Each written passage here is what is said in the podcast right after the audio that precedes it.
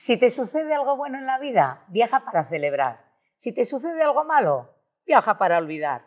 Si no te sucede nada, viaja para que la vida te sorprenda, porque viajar es añadir vida a la vida. Bienvenidos al podcast de Atrapa al Norte. Bienvenidas y bienvenidos a un café en el norte.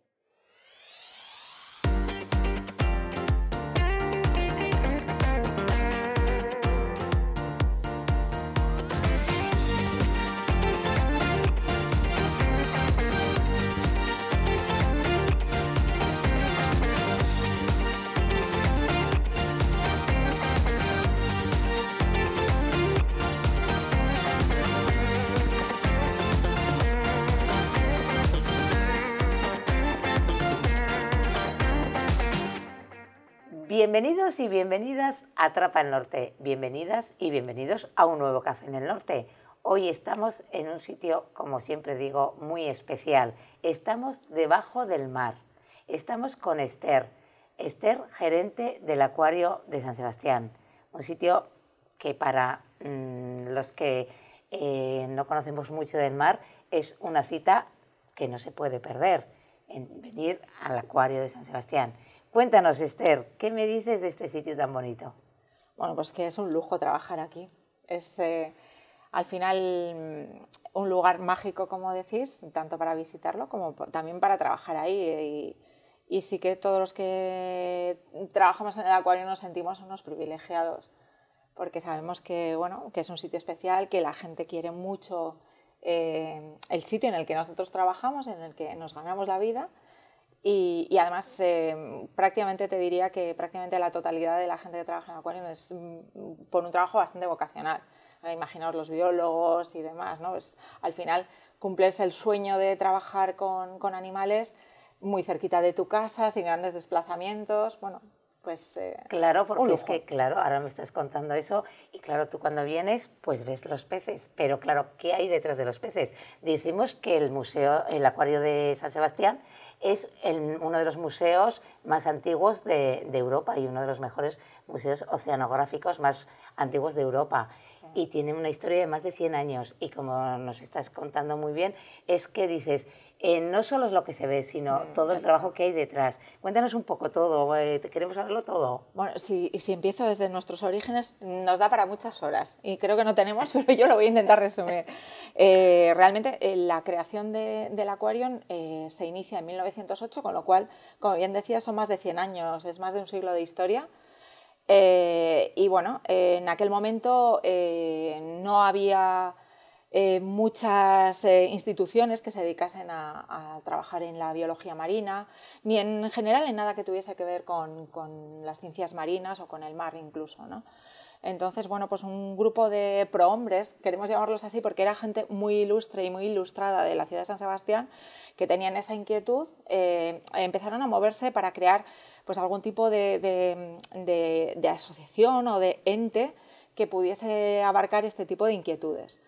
Eh, existía eh, algún, eh, alguna asociación en Europa, entonces cogieron como modelo esas asociaciones, crearon aquí la institución, la Sociedad de Oceanografía de Guipúzcoa, como digo, en el año 1908 y a partir de ahí pues empezaron con pequeñas exposiciones temporales, porque tampoco había una ubicación física propia. Y a partir de ahí, pues, eh, pues todas las inquietudes que te comentaba del entorno del mar, no solo a nivel biológico, sino eh, una visión mucho más amplia del mar. El Aquarium creó la primera escuela de pesca del Estado español, o sea, la primera escuela se creó aquí y ahí se daba clases eh, no solo sobre la pesca, se daban clases también sobre biología, sobre cómo proteger también un poco esas pesquerías, porque al final el exceso de pesca les iba a llevar a, a perder parte de sus ingresos, ¿no?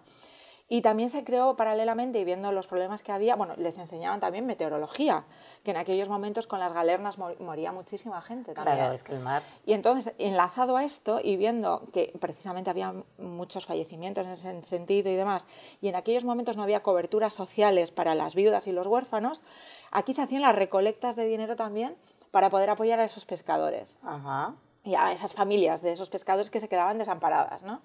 Entonces hay fotos antiguas también de gente con pancartas, ayudemos a los pescadores de barcos que habían, que habían sufrido naufragios y demás. ¿no? Entonces, era una labor muy, muy amplia en ese sentido y que se fue ampliando a lo largo de los años ¿no? y, con otras inquietudes, pues se creó también uno de los primeros laboratorios de investigación oceanográfica, se crearon también los primeros boletines para divulgar un poco eh, lo que se iba eh, aprendiendo sobre el mar. Entonces eran eh, boletines como muy divulgativos, muy fáciles de entender. Tenemos algunos libros con muchas ilustraciones de aquella época también. Y bueno, pues, eh, son cosas que, que, al final eh, se han mantenido, han perdurado a lo largo del tiempo y de hecho aquí en el museo tenemos una zona que es una especie de homenaje a ese, a ese origen, ¿no? A esa historia, ¿no? A esa historia tan rica y, y, tan social, ¿no? Y de tanta labor con tu entorno, ¿no? Ya. Y bueno, con el tiempo, pues al final ya aparece la seguridad social, aparecen otro tipo de, de instituciones y demás que van absorbiendo esas necesidades y entonces nosotros adquirimos un papel eh, mucho más centrado en la parte de, divulgar la historia y las tradiciones eh, marítimas y pesqueras del País Vasco. ¡Qué maravilla! Y, la parte biológica, pero no hemos, no hemos dejado de lado el tema de, la enseñanza porque estamos dentro de un máster Erasmus Mundo de biología marina, que cada año tiene más alumnos y que vienen cada vez de lugares más, más diversos. Filipinos, eh, malayos, eh, estadounidenses. Es, es una verdadera gozada, ¿no? o sea, esto es una historia que, que claro, eh, bueno, tiene un entramado súper bonito, ¿no? Me estás contando, es que, claro, el mar es tan bonito y tan intenso, ¿no? Tiene mucho, mucho a su alrededor, y, pero lo bonito además es que no olvidaron la parte social, ¿no? La, de, la relación con el entorno y de los que lo estaban pasando peor, ¿no? Entonces, yo creo que es algo que, a mí al menos, a mí personalmente, es algo que siempre me ha llenado de mucho orgullo, ¿no? Esa labor que se, que, se ha hecho tradicionalmente en, en, esta casa. Qué bueno. Y ahora, ahora nos trasladamos al momento actual y, y, el acuario que nos ofrece. Bueno, pues por un lado... Además de todo esto que nos has contado, que me parece increíble y maravilloso. Sí, pues seguimos manteniendo la parte del Museo Naval, Em, en la que tratamos de explicar siempre la historia marítima vasca. Eh, eh, bueno, y nuestras tradiciones, también tocamos cosas como por ejemplo el corsarismo vasco. Eh, tuvimos, llegamos a tener, creo que eran más de 100 patentes de corso en algún momento, ¿no? Entonces, tenemos una riqueza también en ese sentido que hay que dar a conocer, porque ahora mismo tú miras a Sebastián y ese pasado corsario no se ve en ningún lugar, ¿no? Entonces sí que intentamos mantener eso, que sepamos de dónde venimos, ¿no? Cuéntanos un poco eso de los corsarios. De los corsarios, bueno, yo no soy historiadora, ¿eh? pero bueno, estoy rodeada de historiadores y al final, eh, bueno, pues eh, al final el corsario era un pirata con licencia, con una patente de corso. Es decir, el, rey expedía una patente de corso a, los barcos corsarios, pero esa patente de corso les daba permiso para eh, atacar a otros barcos, hacerse con la presa del otro barco, en quedártelo y, entre comillas, robarle todo lo que tenía, pero solo eh, con los que eran enemigos del, rey en ese momento. Por eso les daba permiso. Entonces ahí todos salían ganando. El corsario porque al final mm, conseguía una presa, el rey porque se quitaba un enemigo y bueno, pues eh, todo lo que apresaban luego salía a subasta y, bueno, se hacía un reparto, una parte que daba para el rey, otra pequeña parte para la iglesia, otra parte para, para el barco. Y bueno, es, es, una historia muy curiosa pero que, y que no debemos olvidar. Eh, también hablamos, por ejemplo, en el recorrido, en la parte museística, pues de, la caza de la ballena, eh, que fue una parte muy importante en la economía vasca durante muchísimo tiempo. Tenemos el esqueleto de la penúltima ballena que se cazó aquí en el Cantábrico, eh, la última sabéis que era se, cazó en 1901 en Orio, pero la nuestra es la que se cazó entre Zarauz y, y Guetaria en 1878. Y hablamos un poquito también de esas pesquerías, de cómo se iba hasta Terranova a cazarlas y, bueno, las hazañas que suponían irse hasta cruzando todo el, Atlántico hasta Terranova en aquella época, porque no había los instrumentos de navegación que tenemos ahora, eh, que cogemos el Maps, ponemos el Google y enseguida, bum, bum, llegamos a donde queremos, ¿no? Para nada. O sea, era una aventura que yo sí sabían hacia dónde iban, pero quiero decir que eran unos barcos y luego damos cuenta que, que, muchas veces eh, cuando se montaban en las barcas para arponear la ballena y cazarla y demás, es que la ballena era más grande que, los barcos en los que estaban, ¿no? Es que eran unas auténticas hazañas.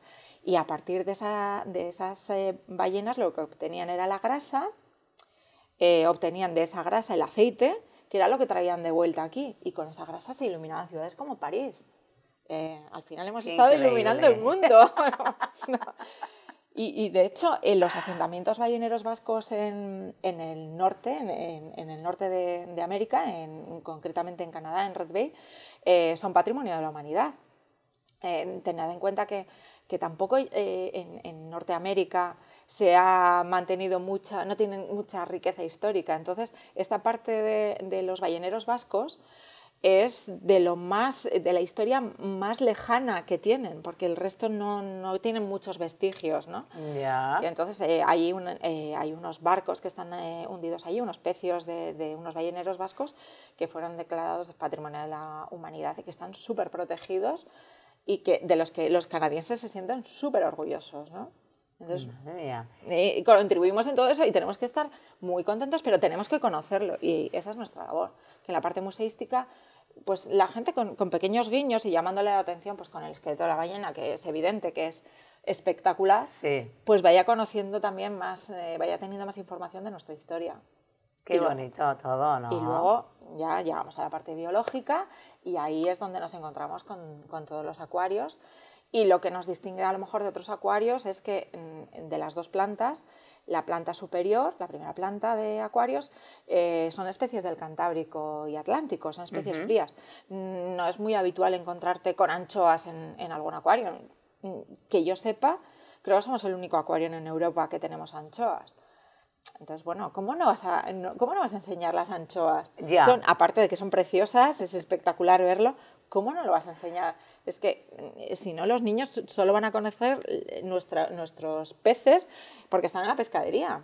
Ya. Y, tenemos peces que, dan mucho juego, mucha, hay mucha información para contarles ahí. Y, también, además, con eso lo que consigues es que los niños conozcan, eh, esto lo decía mucho eh, Cousteau, para conocer algo, perdón, para proteger algo tienes que conocerlo.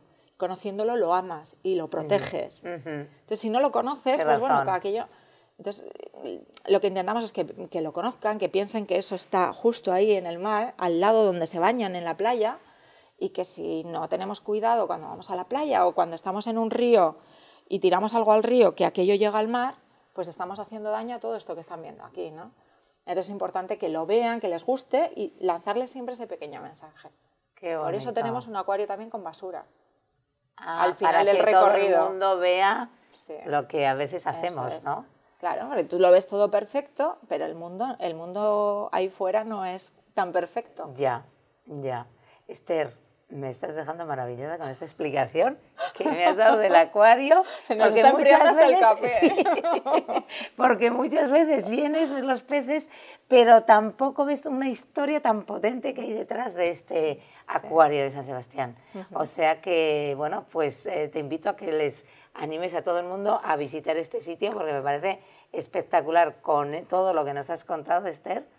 Que, que bueno, si me gustaba antes el acuario, ahora con tu explicación, más, todavía, más todavía. Pues yo simplemente a la gente le diría que, bueno, que estamos deseando que vengáis a, visitarnos, a compartir con vosotros todo esto que, os estábamos explicando y, que, bueno, que os lo vais a pasar muy bien y que si conseguimos que salgáis de aquí mm, queriendo proteger el mar, yo me doy por satisfechísima. Así que venid, pasadlo bien y sobre todo proteged el mar y el medio ambiente marino. Qué bueno. Qué ricasco Esther, eh? Vale. Agur.